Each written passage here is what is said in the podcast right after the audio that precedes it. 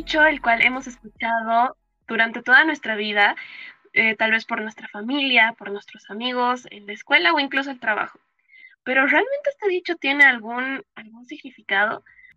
A mi parecer, nosotros no le prestamos mucha atención y no nos percatamos de lo que realmente estamos comiendo.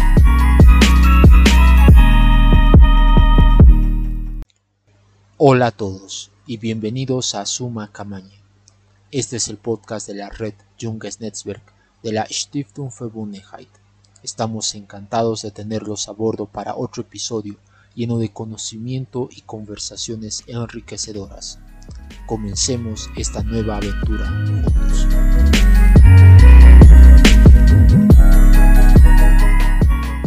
Mi nombre es Dafne Rodrigo y hoy tengo el gusto de poder compartir este episodio con Giselle Núñez.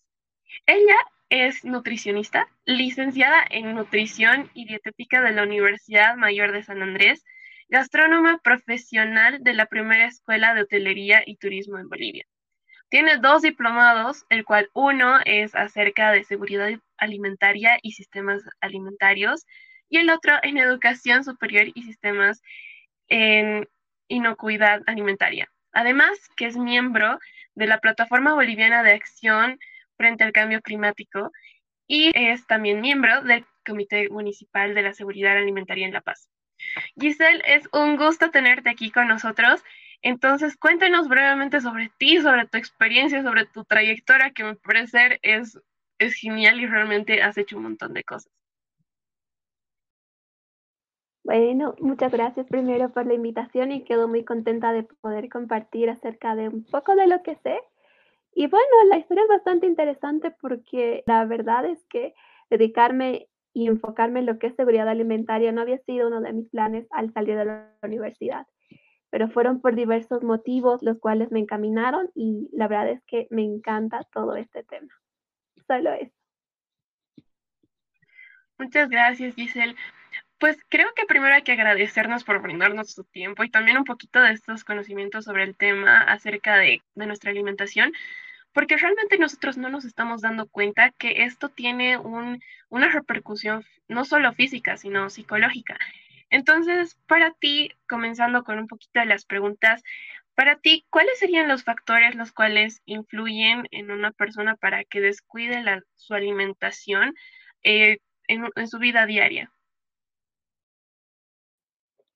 En ese caso, el factor tiempo creo que es el que más predomina, ya que debido a situaciones de estudio, trabajo u otras obligaciones o responsabilidades, entonces como que a la alimentación no se le da el lugar que se merece.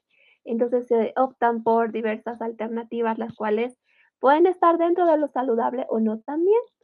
Además que también radica en la percepción sobre la alimentación que tiene cada persona.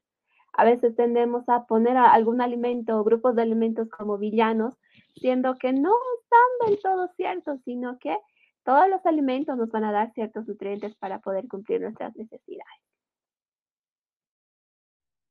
Claro, totalmente de acuerdo. Y de hecho, el factor tiempo, por ejemplo, en un estudiante el cual está en la universidad, tal vez no tenga mucho tiempo para poder em, cocinarse algo debido a que sus, clases tal vez son a las 7 de la mañana y termina regresando a su casa a las 8 de la noche, o una persona a la cual trabaja, es lo mismo en tema de horarios.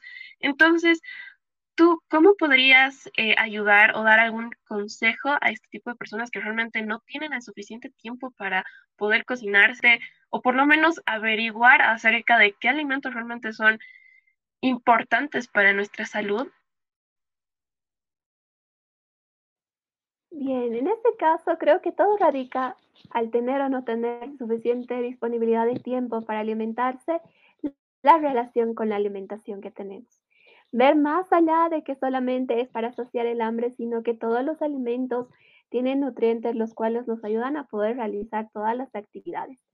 Entonces, mejorando la relación que tenemos con la alimentación, podemos empezar a investigar un poco más, pero teniendo alternativas también, tomando en cuenta el tiempo, yo creo que una buena organización sería la clave, ya sea para elegir lugares donde comer afuera o también para prepararnos alimentos, ya sea para tres días o para cuatro días. Entonces existen muchas estrategias que están enfocadas en lo que es la antelación en la preparación de alimentos, la reducción de tiempos y además también prevenir la pérdida y desperdicio de los mismos. Claro, totalmente. Y tú que estás mencionando que se podría preparar los alimentos de manera mucho más anticipada, ¿no podría llegar a tener alguna repercusión en los, en los alimentos? Por ejemplo, no sé si se podrían llegar a desperdiciar o a pudrir o que no tengan este valor nutritivo que se debería tener. En este caso, una buena información y lo que es la parte práctica aplicándola, yo creo que serviría de mucho. Podría realizarse los alimentos unos dos días antes y sin algún tipo de añadidos que puedan cambiar el valor, ya sea de el sabor o el valor nutritivo que tienen los alimentos. Pero a partir de ahí, lo que son las técnicas de congelación y refrigeración pueden ayudar bastante para tomar en cuenta primero qué es lo que tenemos en casa y a partir de ahí planificar los días siguientes. Seguro, de hecho eso me parece demasiado interesante pero aquí te, comparto un dato que es según las Naciones Unidas, 828 em, millones de personas padecieron de desnutrición en 2021 y en Bolivia hasta el año 2014 más de 2, mil, 2 millones de personas sufren de desnutrición. Entonces, eh, guiándonos más en este aspecto, ¿cómo una persona se puede informar acerca de los, de los alimentos? Por ejemplo, hay sobreinformación de por sí en Internet y las redes sociales creo que no ayudan porque simplemente hay tanto contenido, y si me podría atrever a decir contenido basura, em, que realmente no nos ayuda y nosotros no tenemos una cultura para informarnos como tal. Entonces, ¿cómo podemos saber eh, qué fuentes las cuales estamos consultando son verdaderas? ¿O cómo podemos empezar a buscar este tipo de fuentes para realmente tener una buena alimentación? La verdad es que sí es cierto lo que es la desinformación, cómo va llenando muchos más campos y también guiando de manera inadecuada a, varias personas. En ese caso, hay diversos profesionales que sí están en busca de transmitir toda la información correcta en cuanto a alimentación y nutrición, pero al mismo tiempo hay personas que, de acuerdo a sus experiencias, van también dando consejos que no se pueden aplicar a todas las personas. Por lo que una guía con alguien, una persona especializada en alimentación y nutrición sería lo ideal, pero también hay recursos de diferentes entidades como la Organización Mundial de la Salud o lo que es la FAO, ¿no? la Organización Mundial de las Naciones Unidas para la Alimentación y, y Agricultura, que también dan ciertas directrices sobre una alimentación saludable. Entonces, sería más la búsqueda de este tipo de organizaciones que nos dan cierto grado de confianza en relación a todas las indicaciones en alimentación. Claro, totalmente de acuerdo, em, pero yéndonos ya más como en este tipo de perspectiva, digamos que alguna persona debería darnos este tipo de orientación, que claramente es algo súper importante, pero realmente muchas personas no pueden acceder a este tipo de información, digamos, a un nutriólogo de por sí es extremadamente y exageradamente caro. Em, y muchas personas no quieren ir, o incluso si nos vamos a un lado mucho más mental, eh, puede llegar a ser un tabú. O no sé qué tú piensas acerca de esto. El acceso a diversos servicios de salud realmente es un problema que ya va desde la percepción de las personas, además del factor económico, ¿no?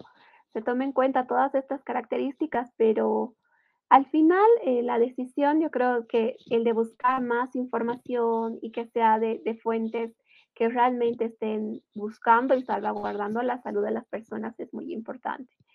Pero también hay, hay fuente de información que viene de diversos profesionales que también buscan llevar ese conocimiento a todas las personas. Entonces, sí, hay diferentes maneras de poder acceder a este servicio y a estos conocimientos que no solamente se rigen por el precio, sino que una buena consejería en relación a lo que comen y los beneficios también que se tienen. Claro, realmente es es súper importante y creo que comparto muchísimo contigo.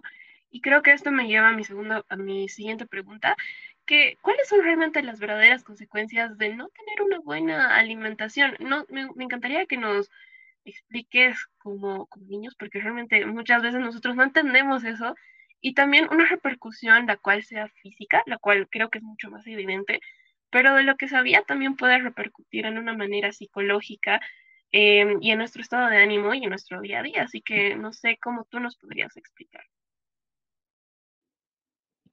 Bueno, las consecuencias de una inadecuada alimentación, esto puede ser de forma inmediata o puede ser también a lo largo del tiempo. Si tenemos unos hábitos alimentarios que no están guiados hacia la variedad del consumo y las cantidades recomendadas o formas de preparación de alimentos recomendadas, entonces pueden llegar dos situaciones, incluso se pueden derivar a muchas más.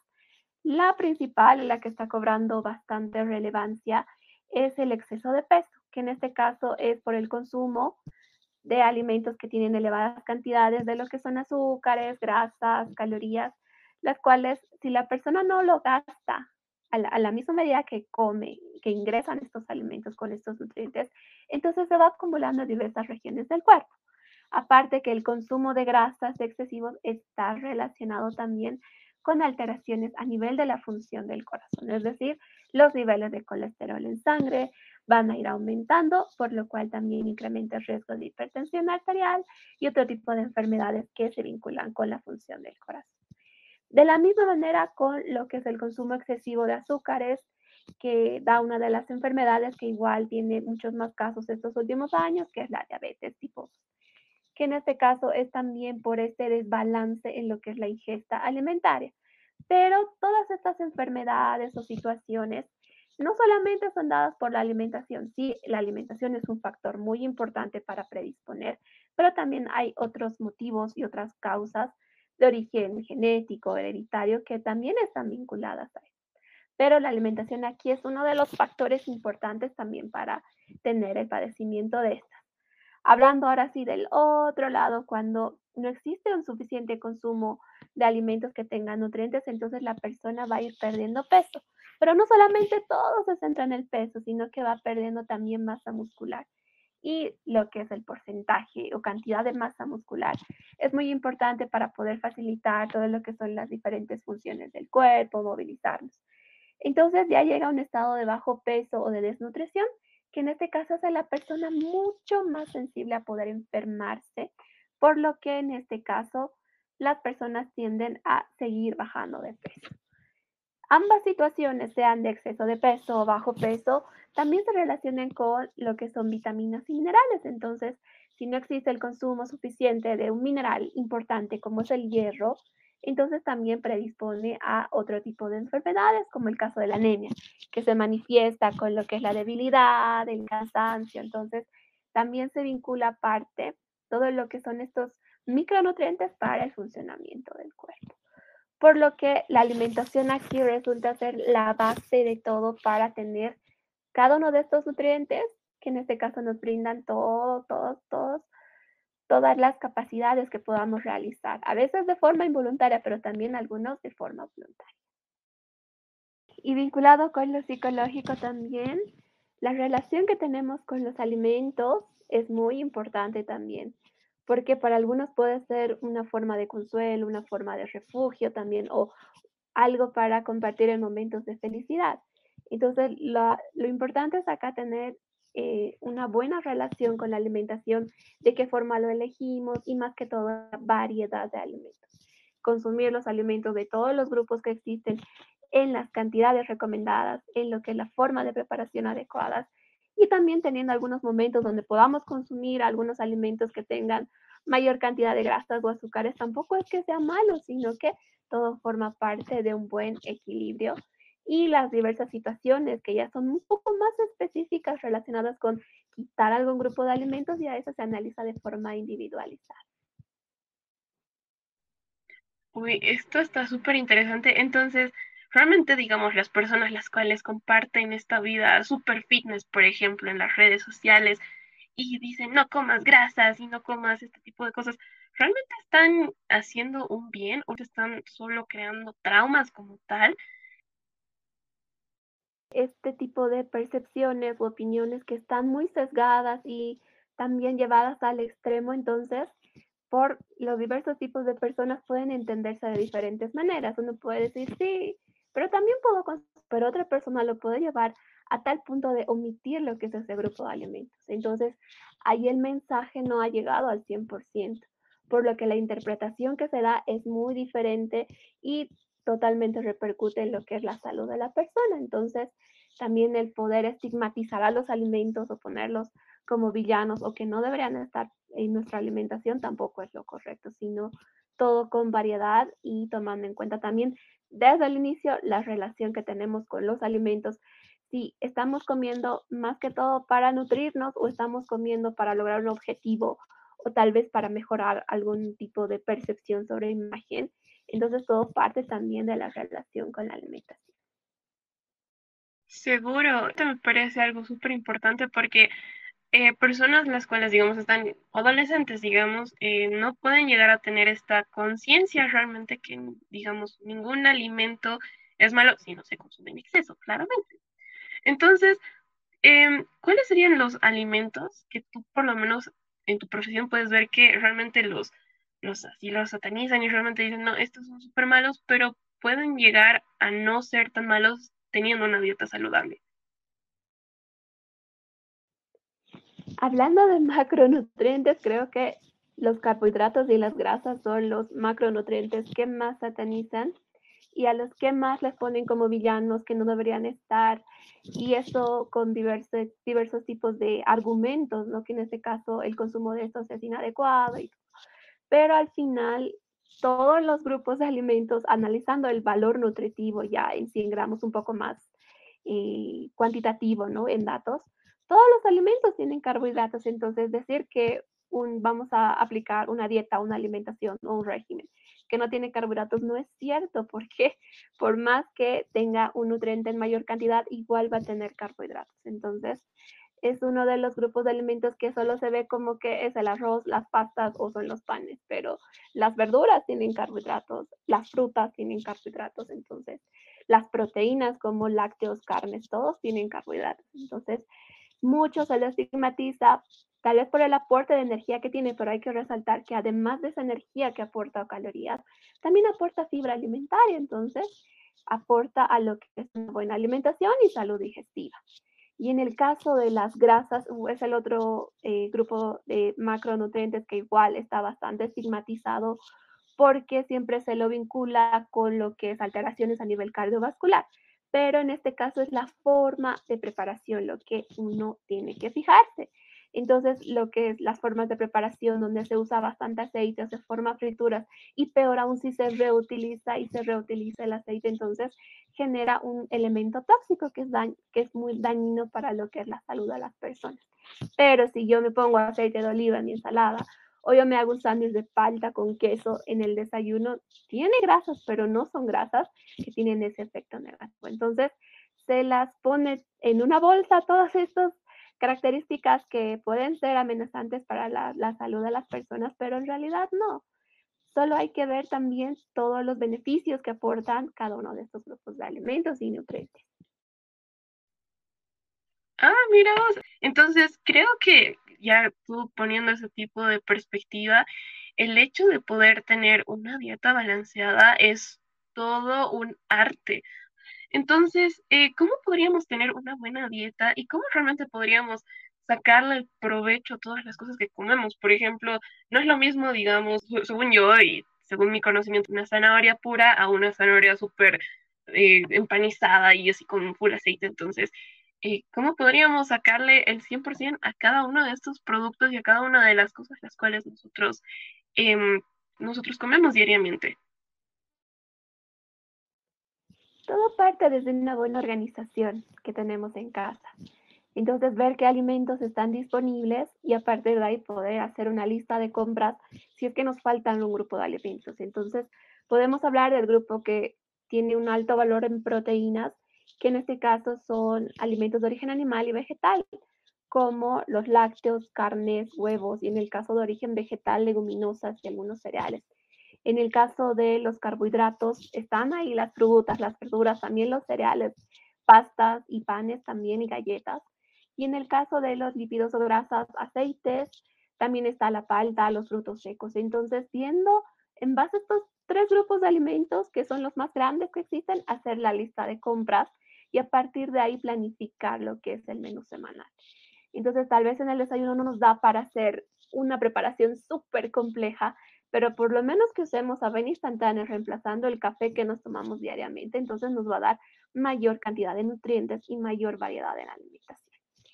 Y en el caso de los almuerzos, si tenemos la opción de comer afuera, entonces elegir un lugar donde no use bastante grasas saturadas o frituras en lo que es la cocción. Entonces optar por almuerzos que tengan una opción de ensalada cruda o ensalada cocida e ir variando en la semana.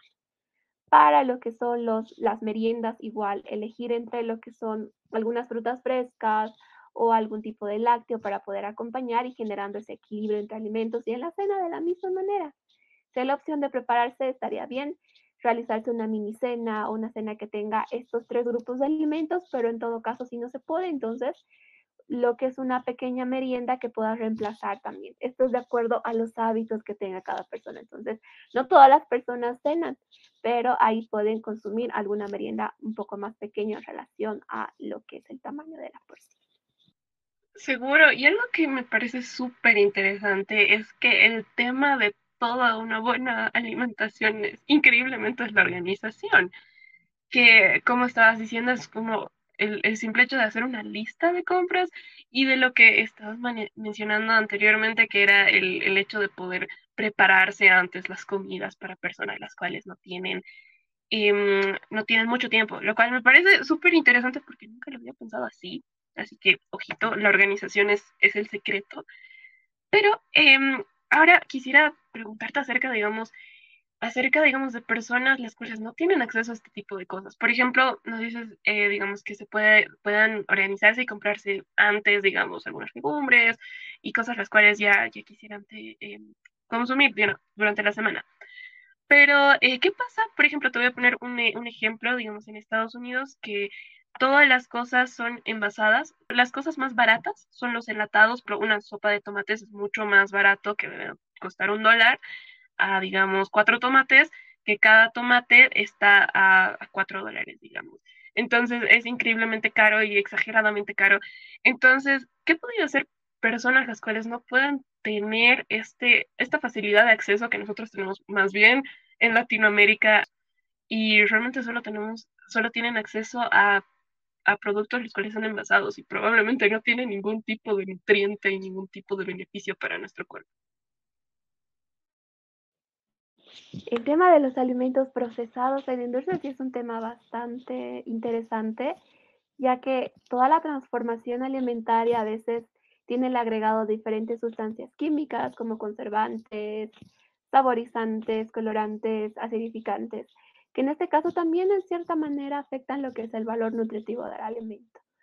Por lo que las recomendaciones, si es que se va a tener el consumo de estos alimentos, es primero el ver el aporte nutricional que tiene y si la cantidad de agregados de origen químico es mayor a la del alimento, entonces es mejor optar por otro tipo de, de opciones. Y en el caso de los alimentos que son listos para preparar y que solo lleva menos de 10 minutos incluso y que solo le agregas agua y ya está, entonces sería tener un equilibrio entre ese tipo de alimentos o aumentar el valor nutritivo con alimentos que son más naturales, pero no en cantidades excesivas, sino que en pequeñas porciones para poder variar. Pero como tú dijiste, Daf, que aquí en Latinoamérica tenemos la dicha de tener acceso a estos alimentos en diferentes temporadas a precios también que son bastante accesibles, entonces acá nos queda también usar las bases de estos alimentos que son en conserva para también evitar lo que es la pérdida de desperdicio de alimentos. Entonces, si yo me he comprado frutillas por demás en casa y veo que no las voy a acabar ni haciéndome un licuado cada día, entonces hago una mermelada. Y esa mermelada la voy a conservar y va a durar mucho más tiempo que las frutillas frescas que tengo. Entonces, también podemos usar estas tecnologías para elaborar nuestras propias conservas, que en este caso nos van a durar más tiempo y van a estar disponibles cuando nosotros lo deseemos. Seguro, totalmente de acuerdo. Y me encantaría seguir hablando, pero lamentablemente ya nos estamos quedando sin tiempo. Entonces, mi conclusión, por lo menos mi, por lo menos lo que podría sacar es la organización, que es vital para poder tener una buena dieta, lo cual es vital para también nosotros estar bien eh, físicamente y mentalmente, claramente, em, y, e informarnos acerca de, de, todo esto con personas que realmente saben. Entonces, no sé si tú estás de acuerdo o qué pequeño mensaje o reflexión quisieras darle a todas las personas las cuales están, en, están, están escuchando este podcast.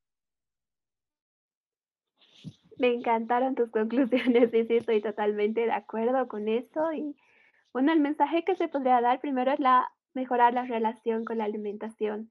Veamos al alimento más que algo que nos va a llenar la barriga, sino como que algo que nos va a nutrir, algo que nos va a dar nutrientes y energía para poder hacer las cosas que más queremos o más deseamos hacer. Además de tener una buena organización y no es necesario invertir mucho presupuesto ni nada para comer bien, sino que también se puede elegir alimentos de producción local que están a un buen precio. Apoyamos al productor, apoyamos a todo lo que es esta cadena alimentaria y también respetando el valor del alimento en el hogar, evitar el desperdicio del mismo, ya que cuando un alimento se desecha, no vuelve a la tierra generalmente, se va con el resto de los desperdicios y en este caso no cumple la labor de nutrirnos. Entonces, también el ver qué es lo que tenemos en casa y aprovecharlo al máximo eso nos va a ayudar bastante. Y me encantó mucho hablar contigo, Daf. Ay, gracias, Giselle. Pues em, no sé si nos podrías dar alguna, alguna, no sé si tienes alguna red social o dónde podrían contactarte o dónde podrían encontrarte en el mundo para que puedan hablarte o para que te puedan preguntar alguna cosa, tal vez. Ah, claro que sí. Eh, estoy en Facebook con Giselle Paola Núñez en Instagram, que estoy un poco más activa con Giselle Paola 13 y ahí hablo un poquito más sobre lo que es alimentación saludable y sostenible, que uff, ese es otro tema que a mí me encanta hablar bastante y eso es lo que me ha encaminado en este tema de seguridad alimentaria. Así que los espero ahí también. Uy, ya, estás haciendo publicidad, lo cual me gusta mucho. Así que, Giselle, creo que te tengo que agradecer un montón por haber accedido a esta invitación. Em, y realmente creo que algo que hay que resaltar es que las la comida no es algo que nos va a llenar la barriga y realmente nos va a nutrir y es algo que nosotros tenemos que mejorar nuestra, nuestra relación con ella e informarnos un montón. Entonces, creo que yo al menos he aprendido un montón. Entonces, muchísimas gracias. Y a todos nuestros oyentes les invitamos a escuchar nuestro próximo episodio de nuestro, de nuestro bello podcast. Entonces, eh, creo que eso sería todo por hoy. Así que comen muchas frutas, muchas verduras y eh, tomen mucha agüita. Será hasta una próxima oportunidad. Nos vemos, Giselle.